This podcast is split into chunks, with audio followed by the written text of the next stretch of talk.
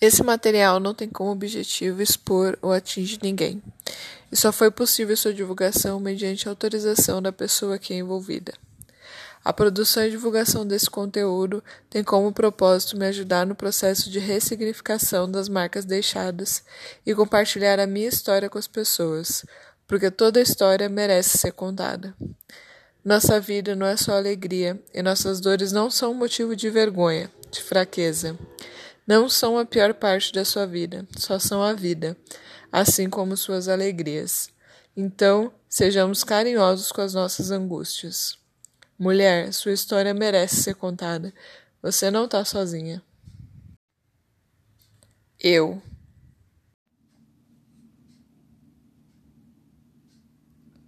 Meu olhar para a vida nunca foi um dos mais otimistas.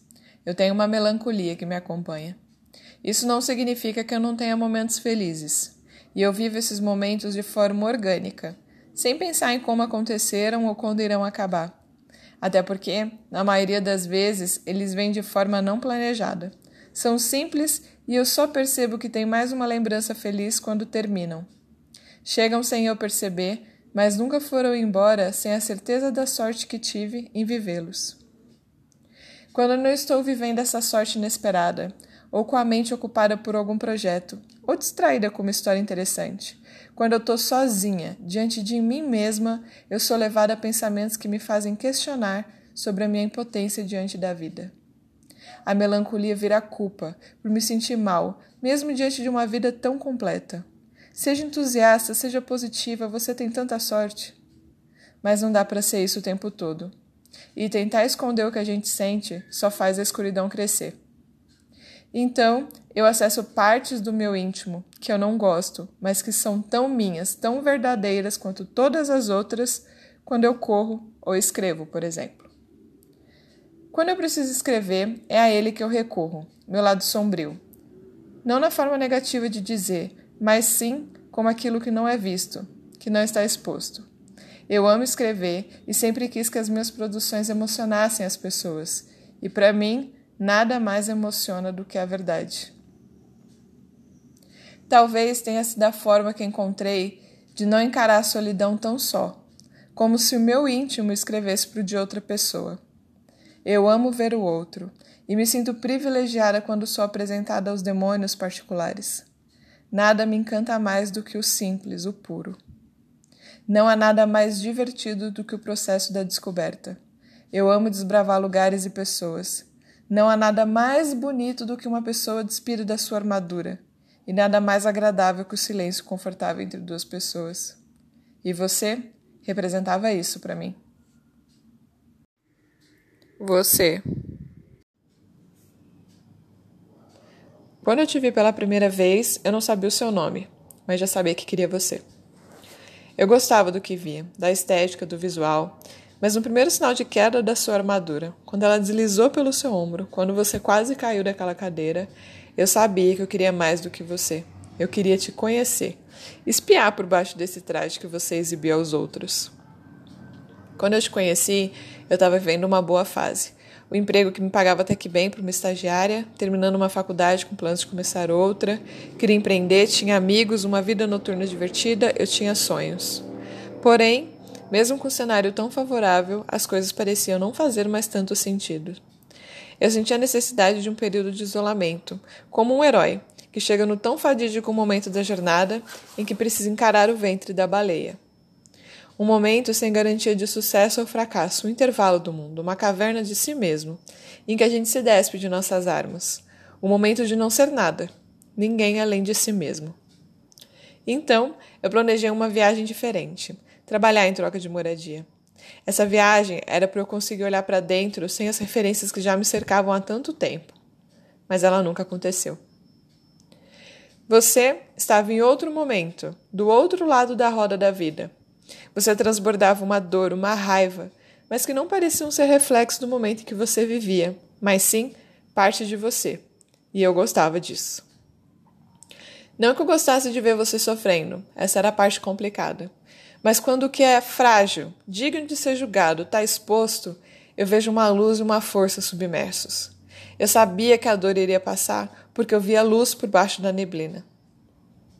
Eu gostava da força que tinha em ser quem você era, em defender o que estava sentindo, enchendo os pulmões e gritando aos sete ventos: a vida não é boa e nem deveria ser. Eu amava ouvir você falar. Amor.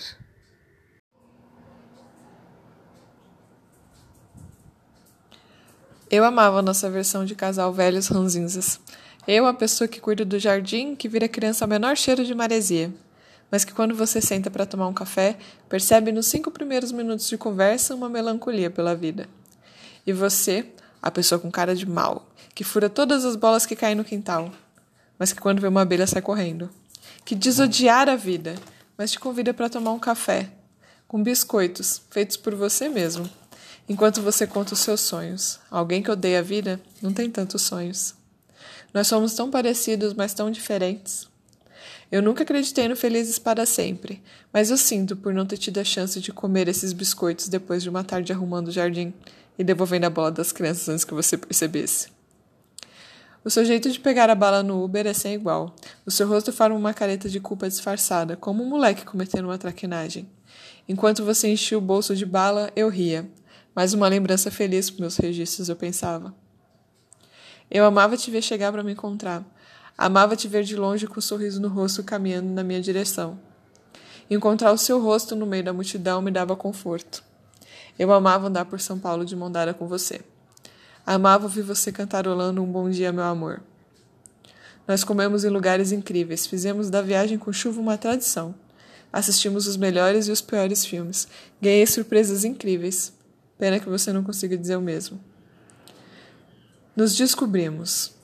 Mas mesmo olhando bem de perto, mesmo acreditando que eu conhecia o todo, que eu amava o todo, mesmo assim, eu sentia que havia algo errado. Havia uma porta que ainda não tinha sido aberta. E assim como Barba Azul, depois de aberta, não dá para fingir que não viu o que estava lá dentro. Dor. Ao mesmo tempo que você fazia questão de tratar todos com muita educação, mostrava-se arrogante e parecia fazer questão de pautar os seus argumentos em grandes pensadores só para demonstrar superioridade.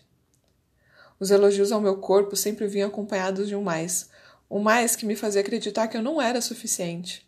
Talvez eu fosse mais magra, talvez eu fosse branca, uma mulher que ele diz ideal. Talvez eu fosse loira, com os dois olhos devidamente apontados para frente de um azul piscina. Talvez ele gostasse mais de mim. Ele é tão sincero em dizer o que pensa. Eu amo o fato dele ser tão sincero sobre o que pensa de mim. Eu realmente não sou um exemplo de beleza.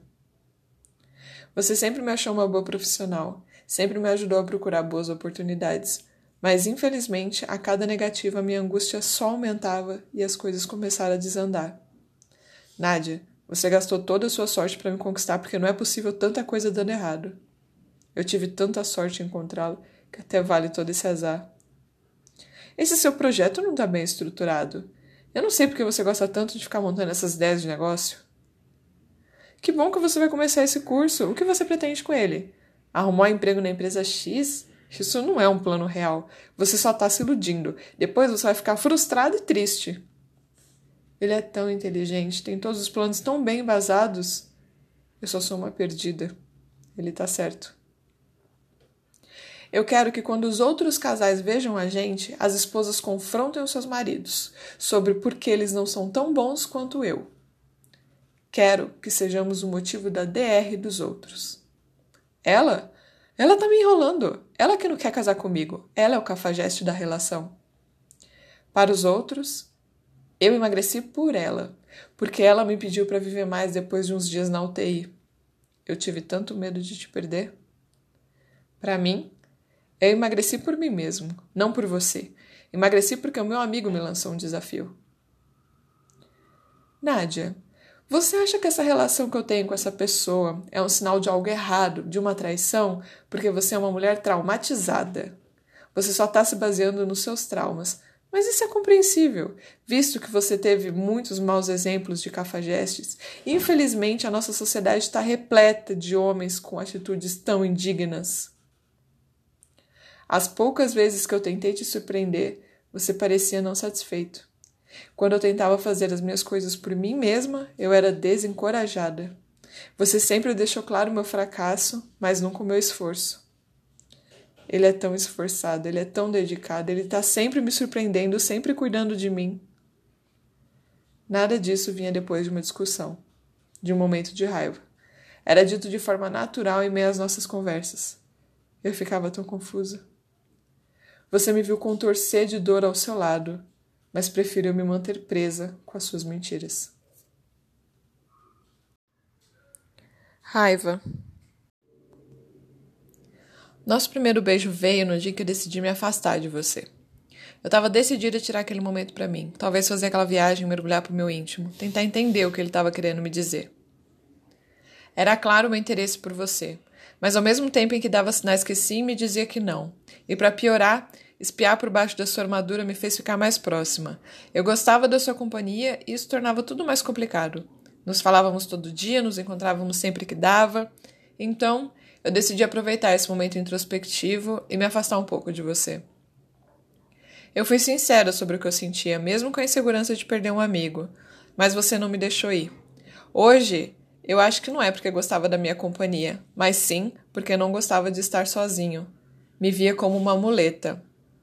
Houve outro momento em que precisei mais uma vez ser sincera, mesmo com medo de te magoar.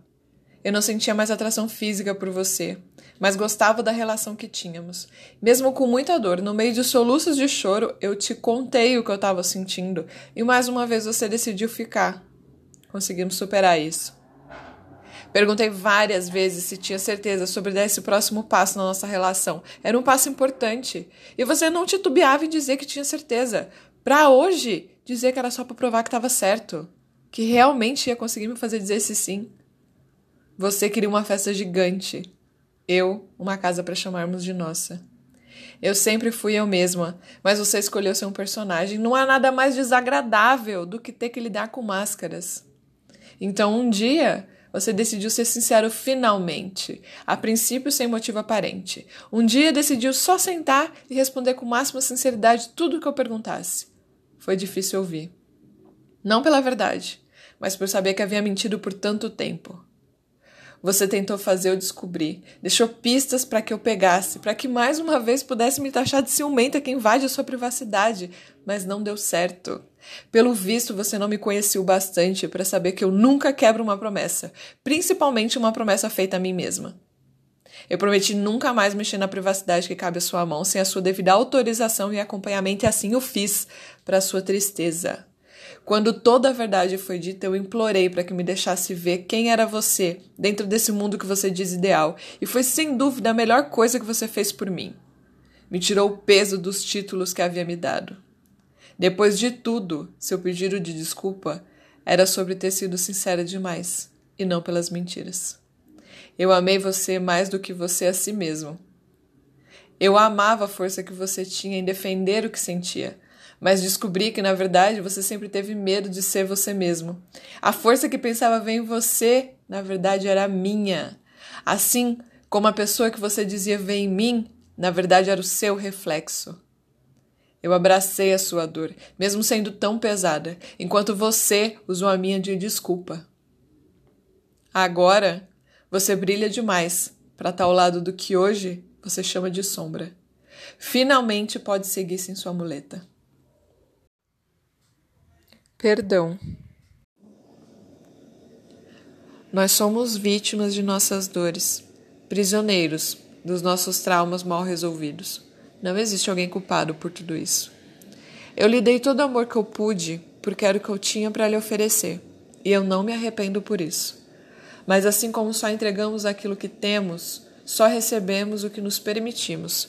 E eu me permiti viver essa relação, mesmo que a todo momento eu sentisse o desconforto de algo errado. Por mais que eu tentasse, parecia não conseguir me encaixar no papel que você e os seus gostariam. Eu deveria ter ido embora, mas escolhi ficar. Assim como abraçar a sua dor foi uma escolha minha e eu não me arrependo por ela. E o fato de não conseguir fazer o mesmo não faz de você alguém pior. Ao seu sucesso, jogado em minha cara, eu me disse responsável, o que é uma mentira. Ele é mérito seu. Eu quis te expor, quis te humilhar, mas nada disso me fez sentir melhor. Nada disso fez a raiva, a culpa, o carinho diminuírem. O que fez passar foi falar, foi compartilhar a experiência com pessoas incríveis, foi criar, foi no momento do caos sentar e criar esse material e tantos outros, foi expor a minha dor. Conforme as lembranças e os sentimentos vinham, durante esse processo criativo eu consegui entender e ressignificar cada pensamento. Agora eu me sinto mais forte. A nossa relação me ensinou algumas lições importantes. Primeiro, entenda os sinais. O que eu estou sentindo não deve ser calado. Segundo, eu devo ter cuidado ao me dedicar demais a relações em que eu me sinta desconfortável de alguma forma, mesmo acreditando que há algo incrível a ser descoberto.